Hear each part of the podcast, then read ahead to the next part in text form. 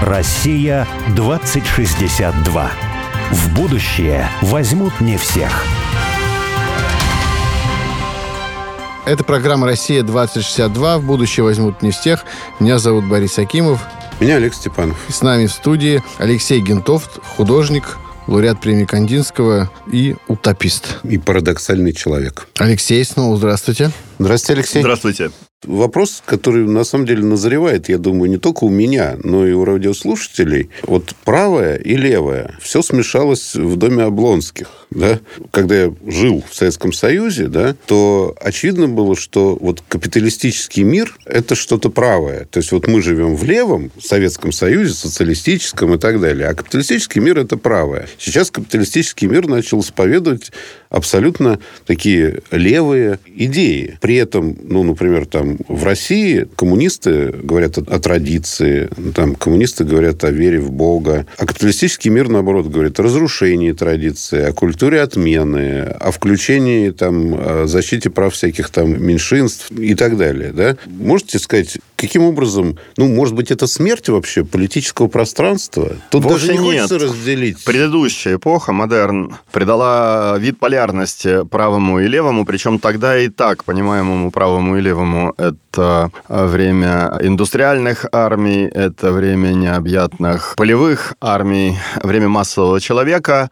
Вот, по моему представлению, оно закончилось безвозвратно.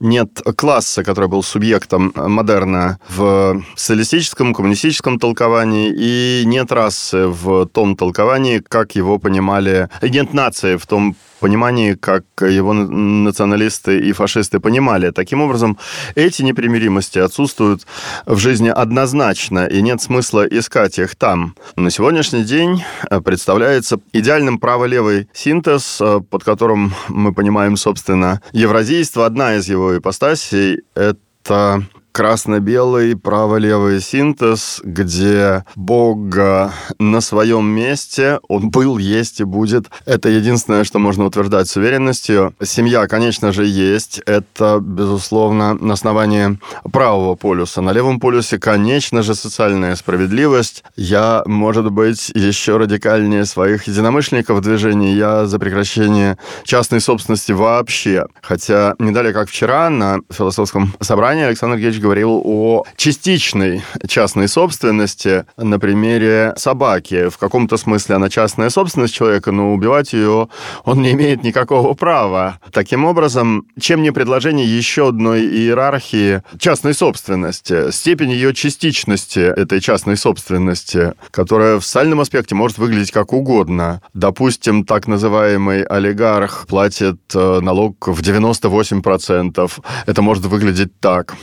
Частичность частной собственности, степень ее, процент. Ну, вот у нас один из героев, э, кстати говоря, нашей книжки, тут, тут и эфиры тоже представители компании крупной, да, э, у них э, российская большая корпорация, у них при этом такое есть правило, что там есть совладельцы, да, но они владеют этим бизнесом только пока они там работают. То есть не можешь продать свою собственность, ты не можешь передать ее по наследству, ты можешь только ей владеть, если ты работаешь в компании. И, и каждый сотрудник компании, хоть там пришел только молодой человек, у него есть возможность тоже стать в какой-то момент совладельцем, но пока он работает.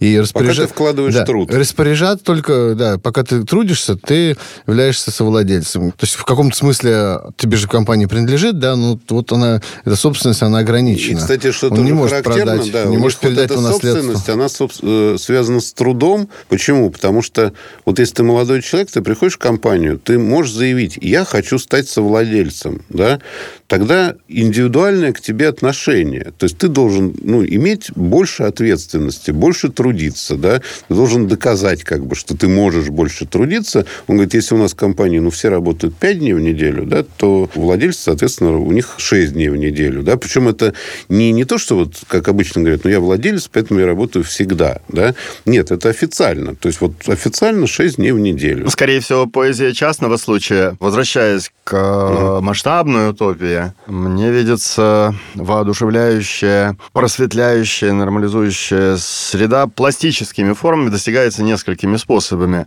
Как то радикально иное да, отношение к городской среде и возвращение к допетровским принципам, естественно, это, это то, что на поверхности, это то, что самое очевидно, это и струнный транспорт, и в той или иной степени, да, линейные поселения, например, как средство плавного перехода одной традиционной архитектуры в другую. Это не обязательно лента, она же прерывается, хотя может быть и масштабная зеркальная лента, внутри которой происходит нечто. Вообще мне, мне это так напоминает новый элемент расселения, да, НЕР. Помните, Гутнова, Лежава и там целая большая была компания. Они начинали а, с довольно такого художественного образа, вот этого линейного такого города, который лучами распространяется абсолютно на всю страну, такими рукавами, да. Правда, потом у них это все трансформировалось, когда они уже были включены, ну, получили мировую известность, этот проект, да. Потом они, естественно, были включены вот в непосредственную работу архитектурную, да, уже конкретную. И, конечно, вот это как художественность их проекта, да, и художественность их мысли, она ослабевала в сторону каких-то других идей, практических более там и так далее. Но вот то, что вы сейчас говорите, как бы оно вот э, чем-то напоминает. Я, я немножко не понял вот такие ленты, которые распространяются на... Некая протяженность, которая в разрезе представляет собой... Ну, это призма бесконечно длинная э, вдоль э, полотна чего? Струнного транспорта. А может быть, она э, связана с воздушным транспортом, с некими поднимающимися в воздух значительными конструкциями. Это все технически давным-давно осуществимо, и летающие автомобили могли выпускаться серийно с 50-х годов. Ну, как решать проблему безопасности в городах? То есть, э, в самом деле, прежняя социальность, диктуемая по умолчанию либералами, когда уже не говорится, какой строй, он никак не называется, потому как он по умолчанию либеральный. Подразумевается, что это единственно возможный. Но ведь это же не так. И евразийство – это сумма ответов, в том числе, на мой взгляд, и пластических ответов на, как говорится, животрепещущие вопросы современности. Если позабыть о так называемом потребителе, о человеке модерна, когда его проецируют в недалекое или далекое будущее все те же модернисты, то есть э, либералы, то эта проекция мало чем отличается. Она, может быть, э, умножается кратно, но это не есть изменение сущностное, да, это изменение числительное. А вот если представить себе, что у нас на просторах Евразии люди традиции каким-то образом в один прекрасный день начинают жить. Например, кочевники, не те самые намады из сказок французских постмодернистов и постструктуралистов, а вот те самые подлинные намады Евразии, Евразии начинают гонять стада. Как выглядит их быт? Да, а может быть, к ним захотят присоединиться люди, которые на несколько поколений забыли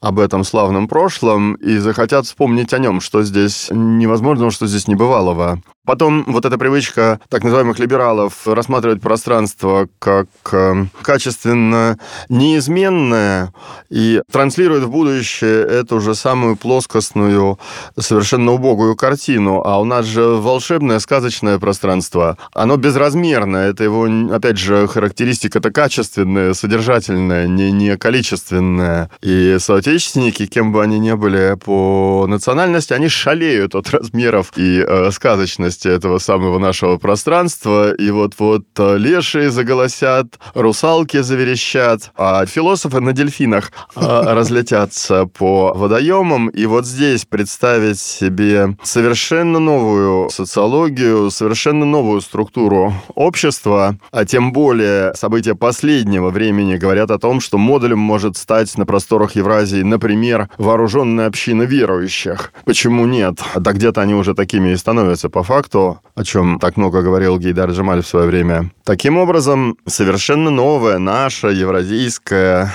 социология становится предметом, может быть, теперь уже завтрашнего дня. Время вперед. Это вот тот единственный случай, когда его можно поприветствовать. Мне видится приближение время традиции. Ну, вот, кстати, Водолазкин, например, он говорит о, о возвращении нового средневековья. Об этом очень много и давно говорится. Естественно, это неотменимо как восход солнца. И я просто заворожен возможностями пластических решений, в том числе и нормативного, но какого нормативного социального пребывания на, на просторах Евразии. Вот здесь фантазия цепенеет от открывающихся возможностей. А вот мне интересно просто, когда вы говорили об отмене частной собственности, да, мне чем это не нравится? Кажется, что отмена частной собственности уничтожит личное пространство в каком-то смысле, да? Готов пояснить. Э, и сейчас еще секундочку. Вот личное пространство и в том числе любовь какую-то. То есть, когда у тебя есть личные отношения там с домом, с землей, это какое-то особенное отношение. Когда ты начинаешь все шерить, условно говоря, да, то у тебя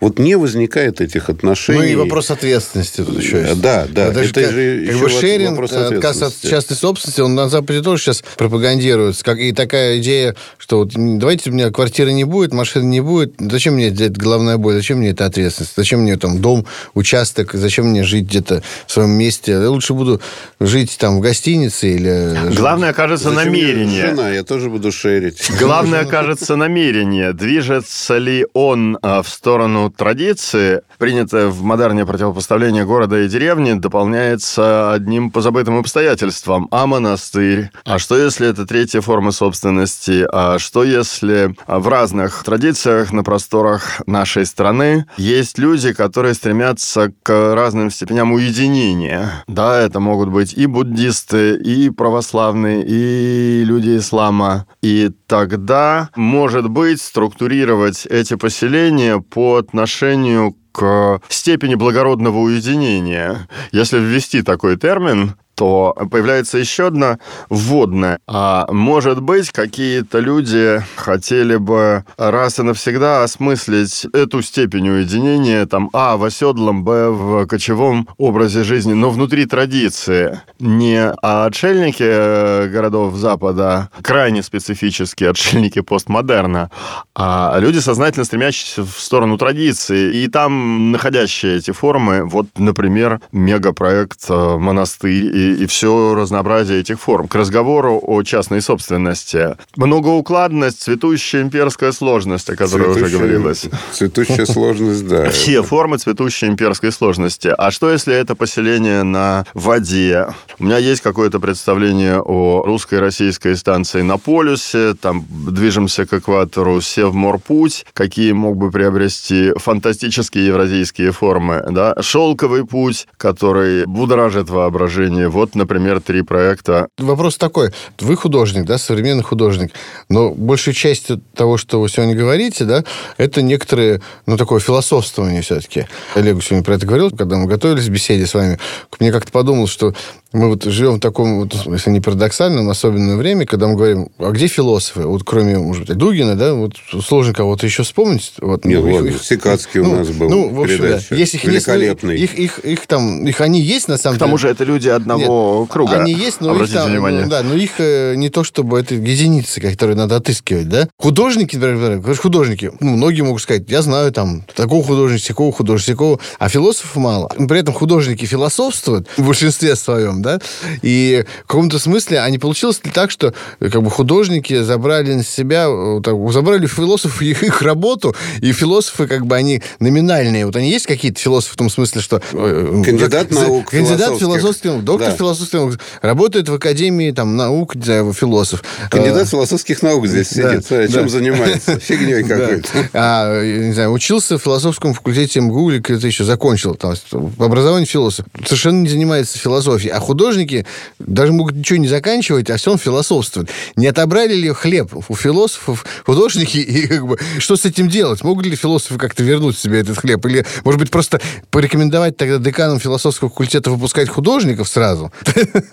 Мы можем, Для этого кстати, желательно мы... разобраться вначале, кто такие художники, кто такие философы. Не, нет ли здесь путаницы понятий? Да. И, может быть, их и, и не нужно замещать одного другим. Может быть, они и так уже поменялись этими местами заранее. Но вот представим себе на секунду, что никогда не было Александра Андреевича Проханова, да, и никто не слышал его слов золотых, платиновых и даже серебряных, да, какая была бы невыносимая страна. Кто знает, какие всходы дали его слова, насколько происходящее сейчас совпадает с словом произнесенным. Я, например, участник штурма Останкина в 93-м, где его видел, и газету «Завтра» с тех пор читаю. Реальность преображается. Мы не знаем в земной жизни, насколько слово действие преобразило. Да, может быть, откроется после того.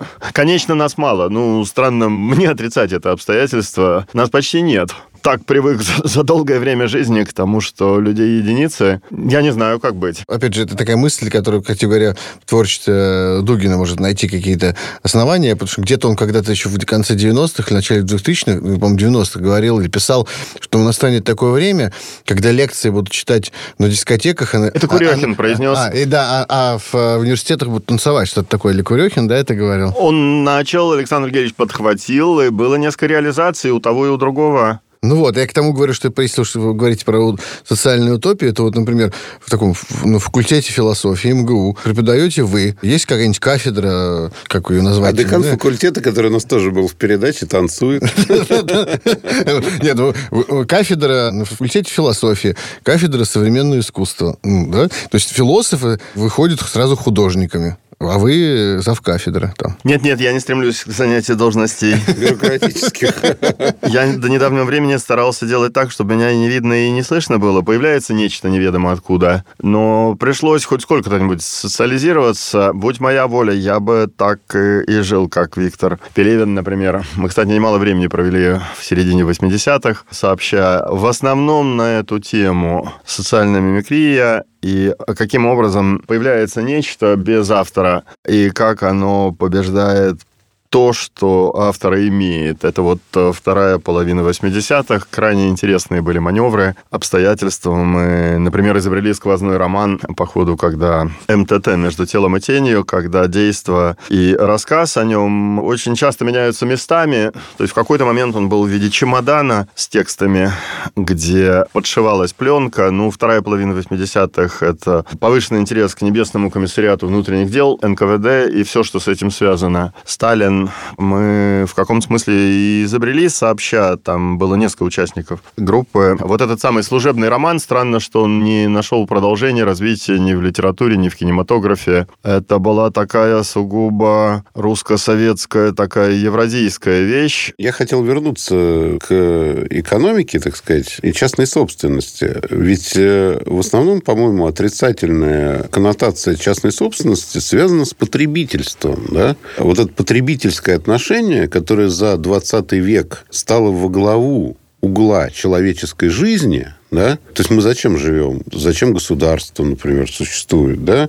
А государство оно увеличивает ВВП все время. А зачем увеличить ВВП? А чтобы мы больше потребляли. Потому что если размер ВВП разделить на 140 миллионов, которые там живут в России, то, значит, вот э, чем оно больше, тем больше кусочек каждому из нас достанется, вот этот потребительский кусок.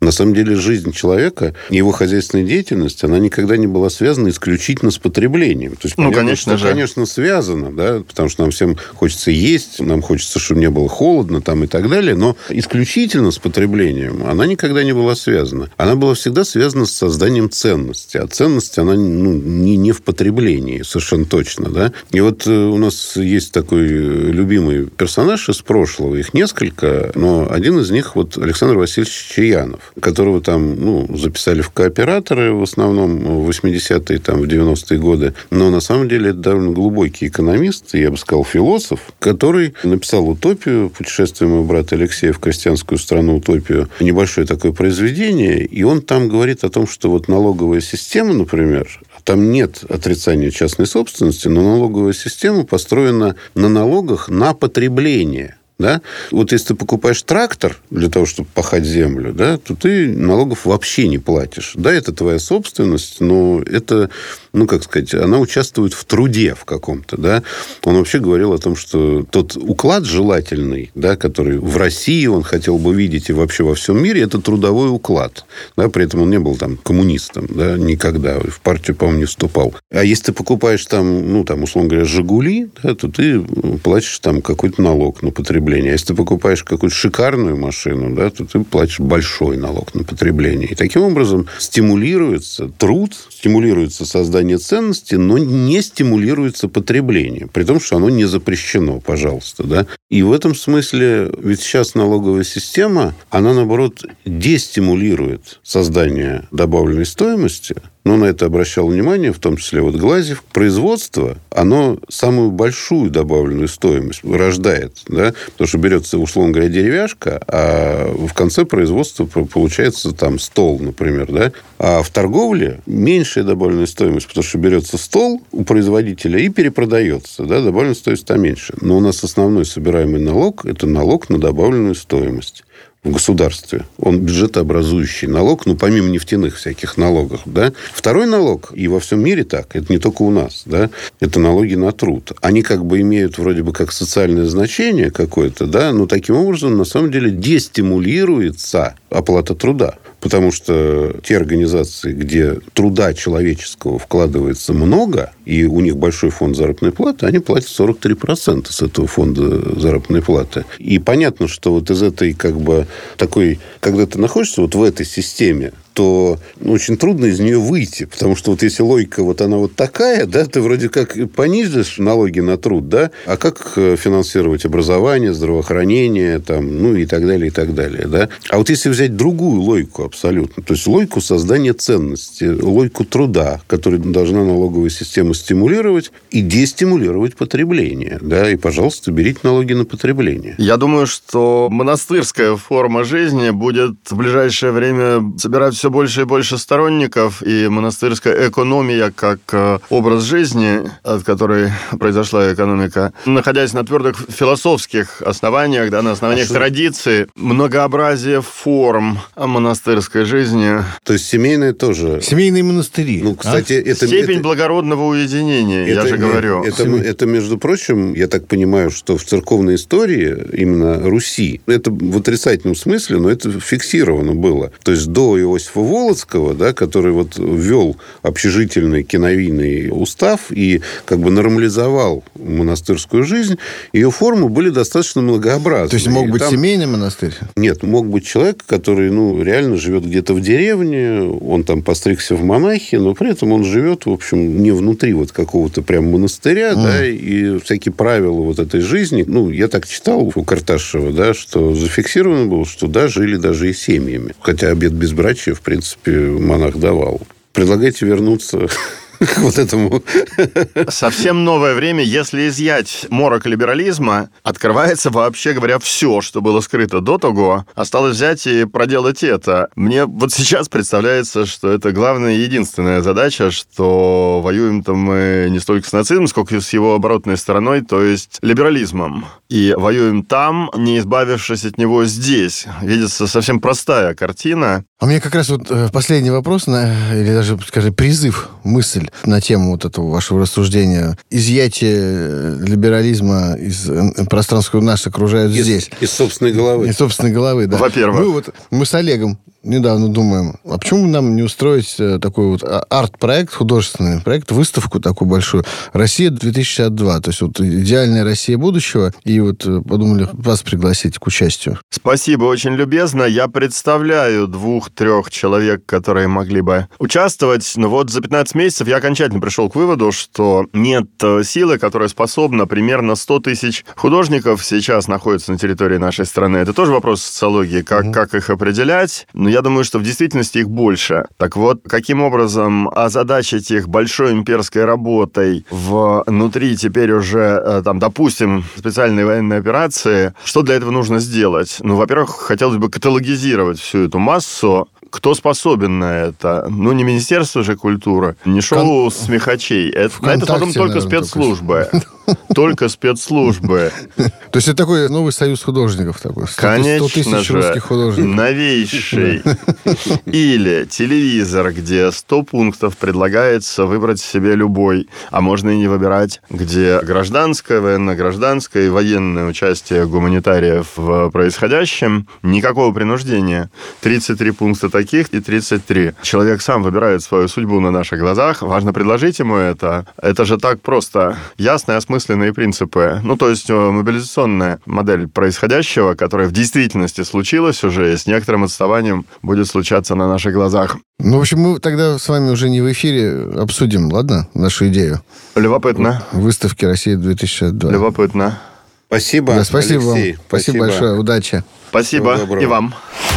Россия 2062.